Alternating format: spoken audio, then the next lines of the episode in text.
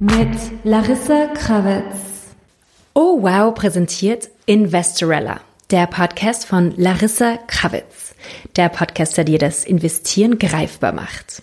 Ja, liebe Investorellas da draußen, wir haben letzten Mittwoch über Cashflow Investing geredet. Also was es überhaupt ist, was die Vorteile für uns als Investorellas sind und so weiter. Und heute geht's um die Forderung dieses Themas. Und zwar geht's um Investieren für Faule. Larissa, was kann ich tun, wenn ich als Investorin eigentlich mich nicht zu viel ums Investieren kümmern will, wenn ich ein bisschen faul bin? Also jeder Mensch ist, glaube ich, gerne faul. Und äh, diese Frage wird mir in Workshops sehr, sehr, sehr oft gestellt. Äh, die Frauen fragen mich, ja, Larissa, ich habe eigentlich keine Zeit, ich habe auch nicht wirklich Lust, mich damit viel zu beschäftigen, jeden Tag meine Kurse zu checken. Wie kann ich investieren, ohne mich jetzt aktiv sehr, sehr viel drum kümmern zu müssen?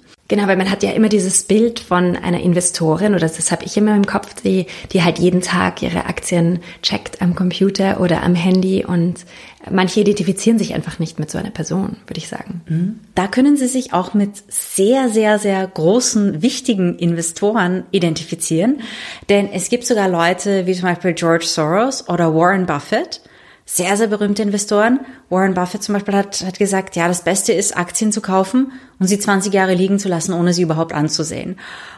You don't need 20 right decisions to get very rich. You know, four or five will probably do it over time. I don't worry too much about the things I don't understand. Und äh, er ist auch einer derjenigen, der sich sagt, ich brauche nicht jeden Tag die Kurse ansehen. Ich weiß, worin ich investiert habe und es reicht mir, wenn ich da einen generellen Überblick habe.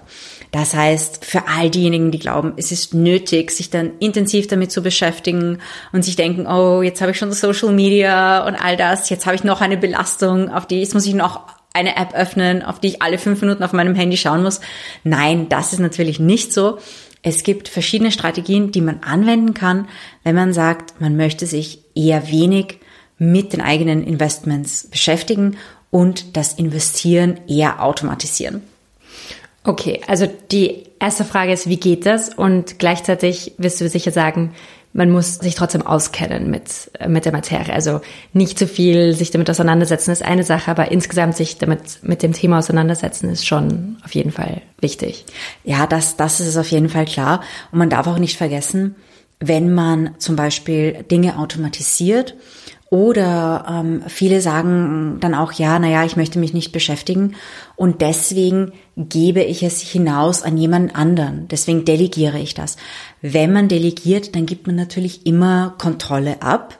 Wenn es da um die ganze Pensions- und Vermögensvorsorge geht, dann ist das natürlich ein sehr, sehr wichtiges Thema, bei dem man Kontrolle abgibt.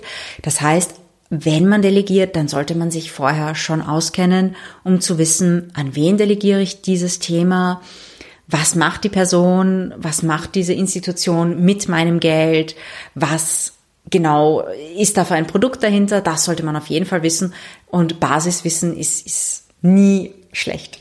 Hm. Letzte Woche ging es um Cashflow Investing, also wie ich an Dividenden beispielsweise herankomme die mir jedes Jahr entweder mehrmals oder einmal im Jahr ausgeschüttet werden. Was gibt's sonst für Möglichkeiten? Also Dividenden sind schon mal eine ganz, ganz gute Strategie für, für äh, faule Investorinnen. Denn da kann man sich sagen, okay, ich suche mir irgendwie ein gutes Unternehmen, ich kaufe einmal die Aktie von denen, kassiere in den Folgejahren die Dividende oder ich kaufe gelegentlich von diesem Unternehmen ein bisschen was in mein Portfolio dazu. Aber das, was man auch machen kann, und da möchte ich in, in dieser Folge zwei Dinge besprechen.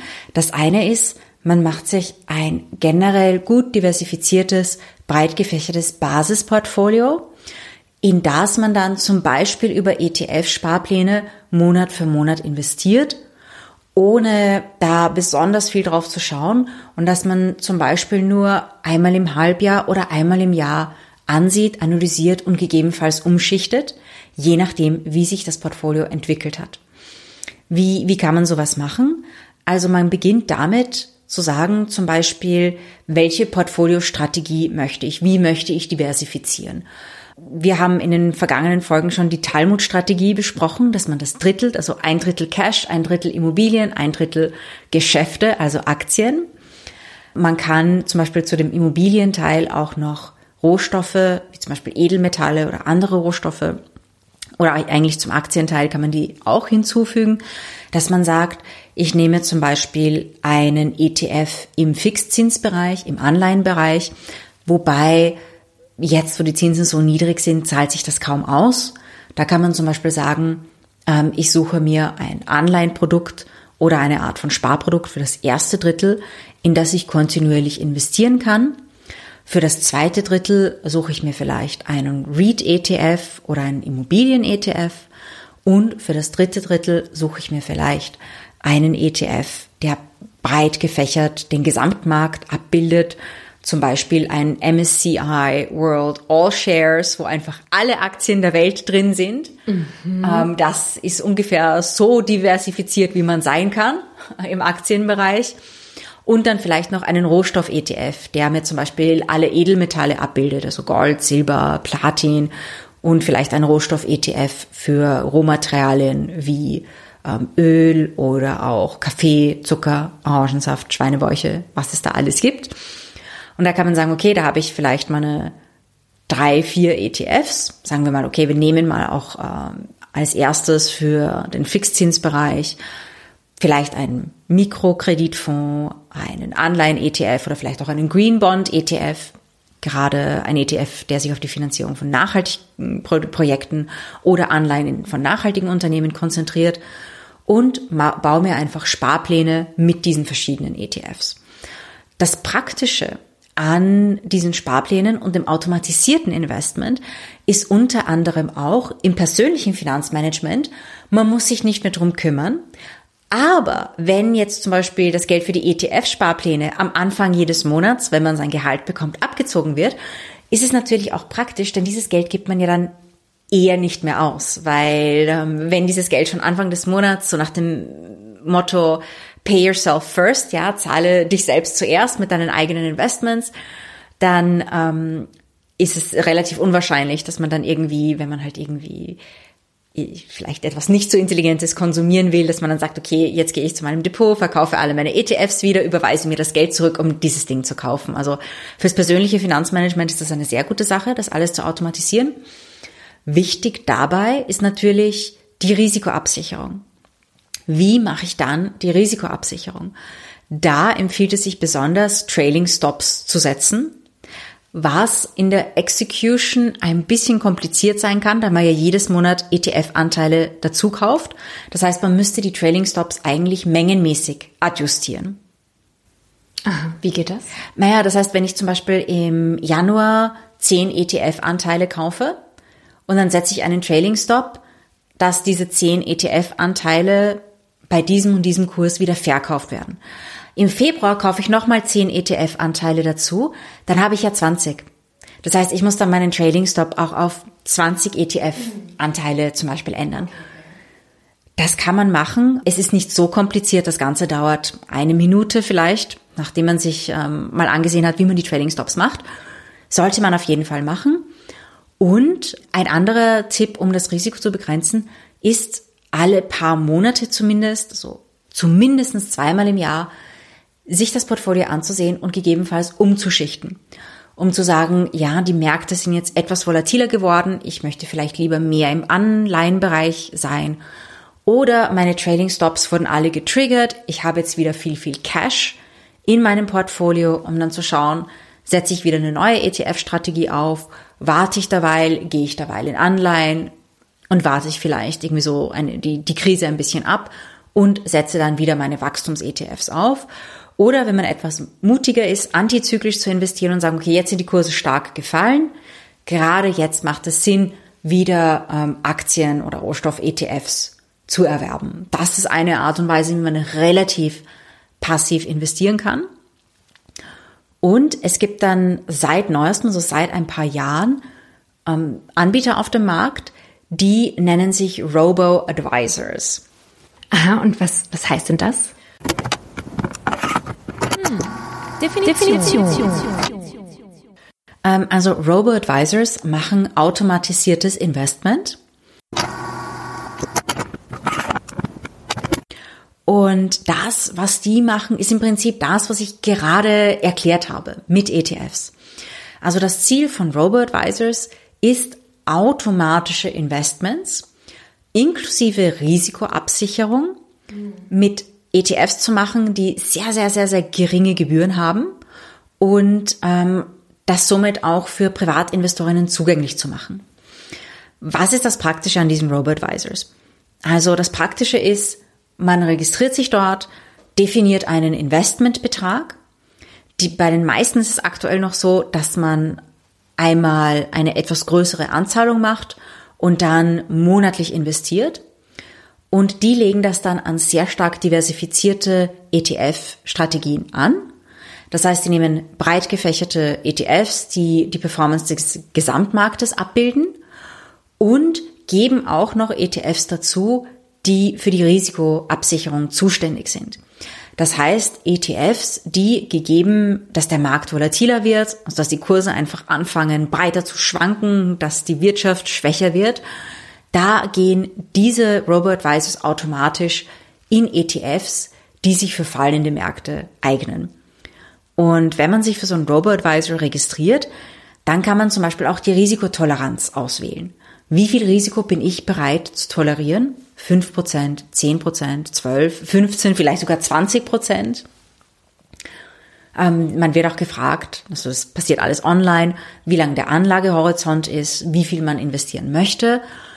Und daraus wird natürlich auch gleich eine langfristige Prognose errechnet für die Performance, dass man weiß, was man sich vorstellen kann. Das heißt, die machen eigentlich ein gemanagtes ETF-Portfolio und bieten das kostengünstig Privatinvestorinnen an. Kann ich mir das auch leisten, wenn ich jetzt nicht so viel Geld habe? Kann ich mir auch einen Robo-Advisor leisten, wenn ich beispielsweise nur, sagen wir, 40 Euro im Monat bezahlen kann? Es gibt ein paar Robo-Advisor. 40 Euro im Monat ist relativ wenig. Also von denen, die, die verändern ihre Angebote natürlich mit der Zeit. Aber ähm, die meisten verlangen schon ein Investment von circa 50 oder 100 Euro pro Monat als Mindestinvestment. Warum? Da, hinter diesen Robo-Advisoren steckt ja eigentlich, dass die kein aktives Management machen. Das heißt, die haben eine finanzmathematische Strategie. Das sind, die meisten sind Finanzmathematiker, äh, Forscherinnen, die einfach genau sich angesehen haben, wie managt man Risiken am besten. Das ist alles sehr, sehr simpel und ähm, deswegen haben sie sehr, sehr niedrige Gebühren. Aber dadurch, dass sie sehr, sehr, sehr geringe Gebühren verlangen, müssen sie natürlich auch in gewisser Maßen auf Masse gehen, relativ viel Geld hineinholen, damit sie sozusagen überhaupt überleben können, damit ihr Geschäftsmodell auch funktioniert. Ähm, als Robo-Advisor verdient man natürlich wesentlich, wesentlich, wesentlich weniger als eine Vermögen, Vermögensverwaltung oder ein klassischer Fonds mit diesen 22 Prozent. Ähm, die Robo-Advisor haben wesentlich geringe Gebühren, die sich meistens so um ein Prozent herum bewegen. Mm. Und ist es so, dass wenn meine Risikotoleranz größer ist, dass ich auch dann mehr Geld bekomme? Also im Normalfall ist es so, wenn meine Risikotoleranz größer ist, kann ich mir auch eine höhere Performance am Ende des Tages erwarten. Generell ist es ja in den Finanzmärkten so, ähm, höhere Performance bedeutet natürlich auch höheres Risiko. Deswegen kann man das am Anfang definieren bei Robo-Advisors. Wenn man sagt, man ist nur gewählt, ein paar Prozent Risiko zu tolerieren, dann muss man auch damit rechnen, dass man eine relativ geringe konservative Performance mit der Zeit hat. Aber das ist etwas, das kann man sich dann persönlich aussuchen. Generell ist es so, wenn man jünger ist, ähm, dann kann man mehr Risiko in Kauf nehmen, zum Beispiel als wenn man älter ist. Wenn man mehr Geld auf der Seite hat, wenn man einen guten Job hat, sehr, sehr gut verdient, dann kann man auch mehr Risiko tolerieren, als wenn das Geld ist, das man wirklich im Alter dann sehr, sehr dringend brauchen wird. Da empfiehlt es sich dann eher weniger Risiko in Kauf zu nehmen. Und das Gute ist bei diesen Robo-Advisors, dass ähm, man sich das auch so ein bisschen berechnen kann. Ähm, die haben eben sehr, sehr langläufige Modelle, die sie über die letzten 50, circa 50, 60 Jahre in den Finanzmärkten erforscht haben. Und äh, so kann man dann auch am Anfang ziemlich gut sehen, okay, wenn ich so und so viel Risiko in Kauf nehme, ähm, wie viel Performance kriege ich dann raus oder wenn ich diese und diese Performance anstrebe, mit wie viel Risiko muss ich dann rechnen. Mhm. Und das ist eine Art und Weise, auf relativ günstiger Basis breit und risikoabgesichert zu investieren. Und wenn ich ebenso wie bei uns hauptsächlich in nachhaltigen Unternehmen investieren will, gibt es so eine Art Nachhaltigkeits-Robo-Advisor? Ja, das gibt es mittlerweile auch schon. Also ähm, ich habe mir da einige Robo-Advisors generell herausgesucht. Also in, ähm, in Europa, besonders im deutschsprachigen Raum, gibt es ein paar, die sehr, sehr populär sind. Ähm, eins zum Beispiel heißt Scalable Capital. Das wurde von einer Gruppe von Finanzmathematikern und Forscherinnen gegründet. Money Farm. Ähm, es gibt auch Liquid, Investify, Swanest. Und dann gibt's auch ähm, Savity und Vivida. Und diese beiden haben sich auch schon auf das Thema Nachhaltigkeit spezialisiert. Die anderen Anbieter arbeiten auch daran und haben teilweise auch nachhaltige Versionen von ihren Robo-Strategien. Das heißt, man muss sich einfach die Teilne die Anbieter ansehen, denn manche bieten genauso Nachhaltigkeitsstrategien an, weil die nachhaltigen Strategien funktionieren ja auf finanzmathematischer Basis genauso wie nicht nachhaltige Strategien, einfach dass man sich auf andere ETFs und auf andere Unternehmen im Portfolio konzentriert. Und wie sieht's konkret aus mit der Performance und auch mit den Risiken von diesen Robo, Robo-Advisors? Also, das, was man dazu sagen kann, ist momentan noch nicht so viel. Warum? Weil es Robo-Advisors erst seit relativ kurzer Zeit gibt. Und ich habe natürlich nachgeschaut, welche Studien gibt es über Robo-Advisors. Und es gibt einige Studien über Robo-Advisors, die haben aber nichts mit der Performance und den Risiken von Robo-Advisors zu tun, sondern diese Studien haben einfach evaluiert, die, wie sich die Popularität von Robo-Advisoren ähm, entwickelt, dass das einfach die Zukunft ist der ähm, Anlageberatung, wenn man so möchte. Denn die Investorinnen kommen natürlich mit der Zeit drauf, naja, Fonds, die schlagen eigentlich den Markt nicht und verlangen hohe Gebühren. Warum sollte ich da investieren? Warum sollte ich extrem hohe Vermögensverwaltungsgebühren zahlen? Ich möchte einfach eine simple Strategie mit geringen Gebühren und das am besten automatisiert, sodass ich mich nicht wirklich drum kümmern muss. Und automatisiert heißt ja auch ähm, gebührenschonend. Wenn man das bedenkt, je weniger Handgriffe gemacht werden, desto weniger Gebühren fallen an. Und deswegen werden Robo-Advisors in Zukunft höchstwahrscheinlich noch populärer werden. Darüber gibt es Studien. Aber dadurch, dass es die Robo-Advisors selbst nur seit relativ kurzer Zeit gibt, gibt es noch keine Studien, die zum Beispiel zeigen, wie sich die Performance eines Robo-Advisors über 20, 30 Jahre auswirkt. Das, was man sagen kann aus finanzmathematischer Sicht, dass diese Robo-Advisors natürlich mit den neuesten wissenschaftlichen Erkenntnissen arbeiten. Aber wir wissen zum Beispiel nicht, wie sich diese Robo-Advisors verhalten würden, wenn es sehr, sehr große Änderungen im Markt gibt, wie zum Beispiel eine enorm große Krise. Oder vor allem auch, wie sich diese Robo-Advisor-Strategien verhalten würden gegenüber dem restlichen Markt. Werden sie, sie inkludieren ja auch eine Risikoabsicherung. Das heißt, eigentlich sollten sie gegen sehr, sehr große Crashes ab, gut abgesichert sein. Aber wer weiß, ob sie dann auch so gut performen. Denn es kann ja gut sein, dass wenn man immer diese Risikoabsicherung auch mitmacht, dass man über eine Sicht von 20, 30 Jahren hinter dem Gesamtmarkt zurückbleibt. Das wissen wir noch nicht, dadurch, dass diese Produkte einfach doch relativ neu sind. Gibt es da noch keine Erfahrungswerte. Und äh, gibt es eigentlich auch noch andere Möglichkeiten für faule Investorinnen? Ja, die gibt's auf jeden Fall. Aber da muss man dazu sagen, dass die im Normalfall hochgradig ineffizient sind.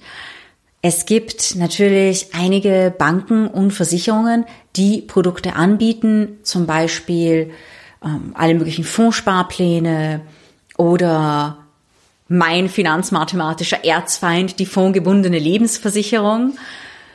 Ähm, es gibt auch normale Versicherungsprodukte, wie zum Beispiel Lebensversicherungen, R-Lebensversicherungen. Das ist aber eine, eine ganz, ganz andere Sache als äh, ein Wertpapierinvestment. Und die Frage ist natürlich, warum sind diese Produkte sehr, sehr effizient? Wenn man sich ineffizient, ineffizient Entschuldigung, äh, sehr, sehr ineffizient. Ähm, wenn man sich die Produkte ansieht, so die klassischen Fondssparprodukte von Banken, im Vergleich zu einem selbstgemachten ETF-Portfolio oder zu einem gebührenschonenden Robo-Advisor, Bei der Bank zahlt man meistens eine relativ hohe Depotgebühr. Eine Depotgebühr ist zum Beispiel bei den meisten Online-Brokerages gratis. Da zahlt man nur Tradinggebühren, gar keine Depotgebühr. Robo-Advisor verlangen im Normalfall auch keine Depotgebühr. Das heißt, das fällt mal weg. Banken verlangen diese im Normalfall schon. Ähm, oft sind diese Produkte auf eigenen Fonds der Banken aufgebaut. Das heißt, die Bank kassiert Depotgebühren, teilweise Trading oder Gebühren oder Ausgabeaufschläge. Der Ausgabeaufschlag, das ist sozusagen ein Relikt aus der Zeit, als Zugaktien noch populär waren. ähm, ein Ausgabeaufschlag, den zahlt man, wenn man einen Fonds kaufen will. Und dieser Ausgabeaufschlag kann bis zu 5% betragen. Das ist enorm. Das heißt, wenn ich jetzt irgendwie 100 Euro investiere in einen Fonds, dann zahle ich gleich mal 5% Gebühr, damit die mein Geld nehmen. Warum gibt's diesen Ausgabeaufschlag? Der ist eigentlich äh, historisch gewachsen, denn vor 30, 40 Jahren musste man wirklich sehr viel machen, um neue Fondsanteile auszugeben. Das war Papierkram, Arbeit, sehr, sehr viel manuelle Arbeit. Man musste die Anteile berechnen und eigentlich physische Zertifikate. Ich meine, so gut, so lang ist das noch nicht zurück, aber man musste zum Beispiel sehr viel buchhalterische Arbeit innerhalb der Bank machen, um diese Anteile zu erfassen. Das ist heute obsolet. Das ist ein automatisierter Klick. Das ist ein Datenbankeintrag. Aber die Fondsgesellschaften haben natürlich gesagt, hey, dieser Ausgabeaufschlag, die Kunden und Kundinnen sind diese Gebühr gewohnt. Das heißt, wir können sie immer noch verlangen. Ja, also immer wenn ich das, ich kann mich erinnern, wie ich, wie ich selbst jung war, ich gedacht, 5% Ausgabeaufschlag, das ist ja warum? Ja, warum soll ich diese Gebühr zahlen? Aber sie ist noch nicht ganz vom Markt verschwunden. Die meisten werben jetzt oder bieten Reduktionen des Ausgabeaufschlags an und sind damit um die zwei Prozent. Sie wissen, dass sie damit durchkommen. Für diese zwei Prozent oder zweieinhalb Prozent gibt es auch gute Gründe. Und zwar, wenn man ETFs am Markt kauft, hat man meistens zwei Prozent Spread.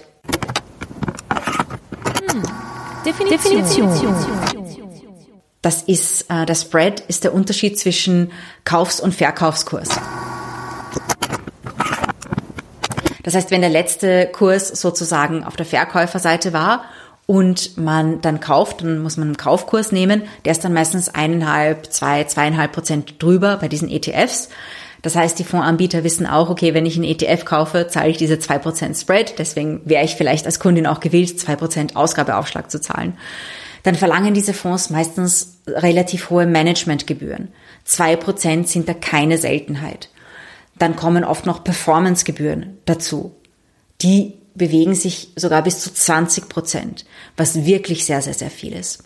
Das heißt, wenn man sagt, okay, ich mache einen Fondssparplan bei einer Bank, dann kann man mit wesentlich höheren Gebühren rechnen, als wenn man sich selbst einen automatisierten ETF-Sparplan als beim privaten, beim ganz normalen Online-Brokerage macht oder ähm, beim Robo-Advisor, weil die eben gerade dafür gestaltet sind, so gebührenschonend wie möglich zu operieren. Das ist, das ist das eine. Und man muss dazu noch sagen, die Fonds der Banken, statistisch gesehen, schlagen 80 Prozent der Fonds nicht ihre Benchmark. Das heißt, sie kosten mehr. Das, das betrifft nicht nur Bankenfonds, sondern die Fondswelt generell. Ähm, sie kosten gebührenmäßig mehr und bringen im Normalfall nicht die bessere Performance. Ähm, da haben sich eben die Robo-Advisor gesagt, ja, mit den ETFs, da sind wir die Benchmark. Das heißt, wir, wir sind in Benchmark-Indices investiert. Das heißt, das Problem, dass die Benchmark nicht geschlagen wird, ähm, ergibt sich somit nicht oder zu einem wesentlich geringeren Grad. Ähm, was die vorgebundene Lebensversicherung betrifft, das ist immer so eine Sache, ähm, ein Produkt, das, das ich eigentlich nicht verstehe, warum ähm, Leute diese Produkte noch kaufen. Aber ich möchte mich ja nicht zu allzu unpopulär machen ähm, bei den Anbietern. Deswegen würde ich über Lebens, über fondgebundene Lebensversicherungen selbst nichts sagen, sondern ich würde Magazine wie zum Beispiel Konsument zitieren, die immer wieder Studien herausgeben, dass diese Produkte eigentlich sehr, sehr stark mit Gebühren belastet sind und ineffizient sind. Aber die machen eigentlich genau das Gleiche, oder? Die investieren ja auch in unterschiedlichen Fonds dann, oder?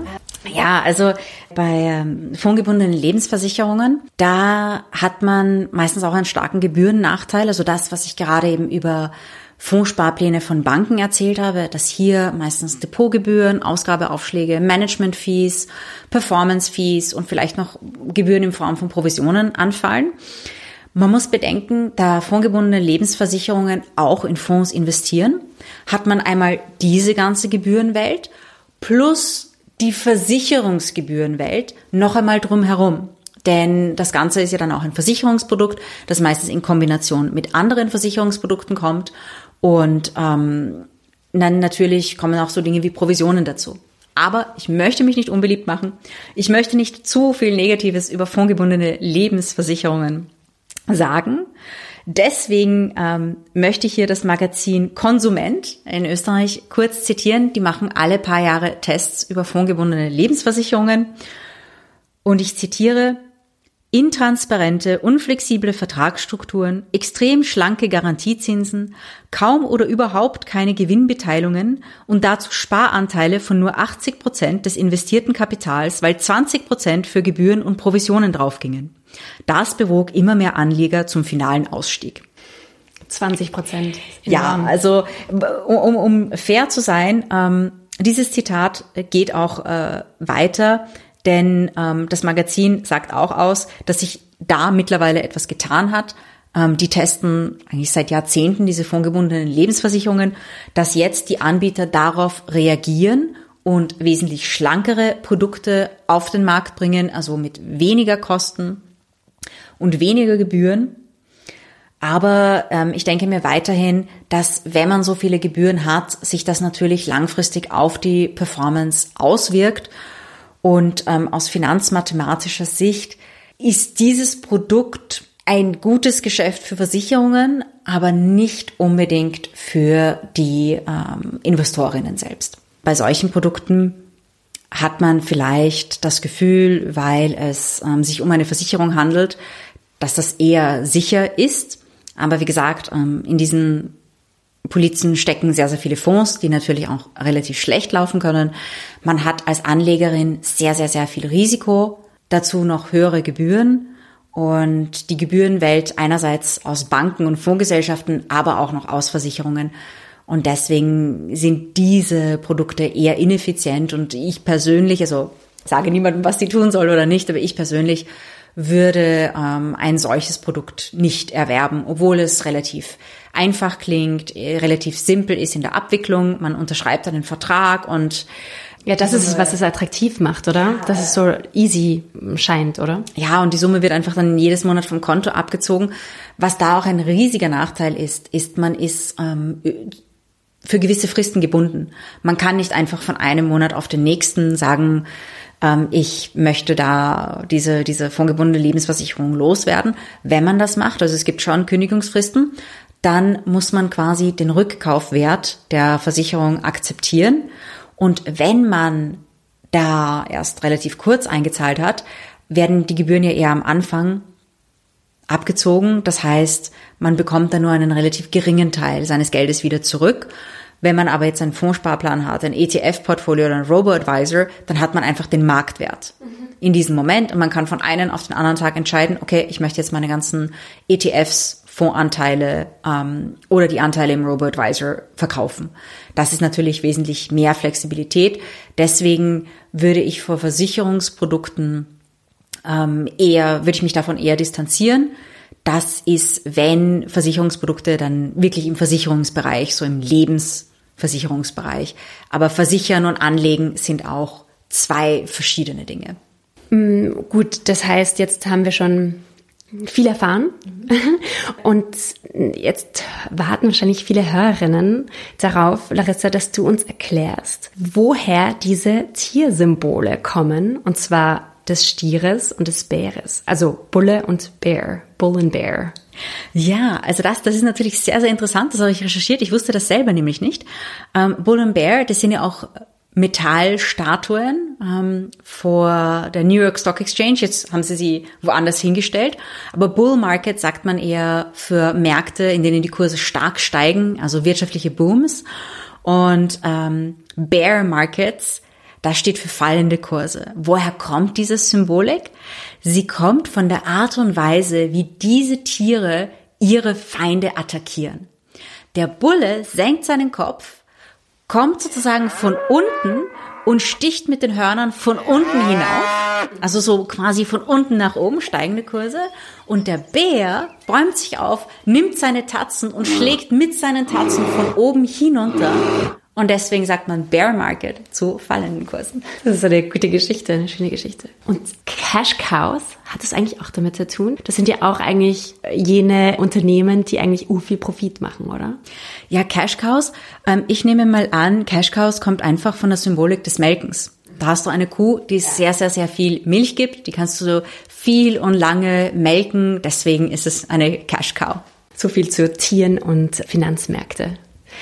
Ja, liebe Investorellas, wir hören uns nächste Woche wieder. Wie immer freuen wir uns, wenn ihr unseren Podcast abonniert und die Folgen einfach weiter shared, weil Sharing ist Caring. Ja, und wir hören uns nächste Woche wieder für neue Impulse aus der Finanzwelt.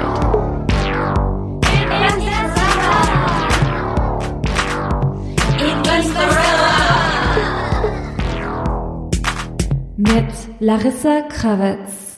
Dieser Podcast wurde präsentiert von Oh, wow.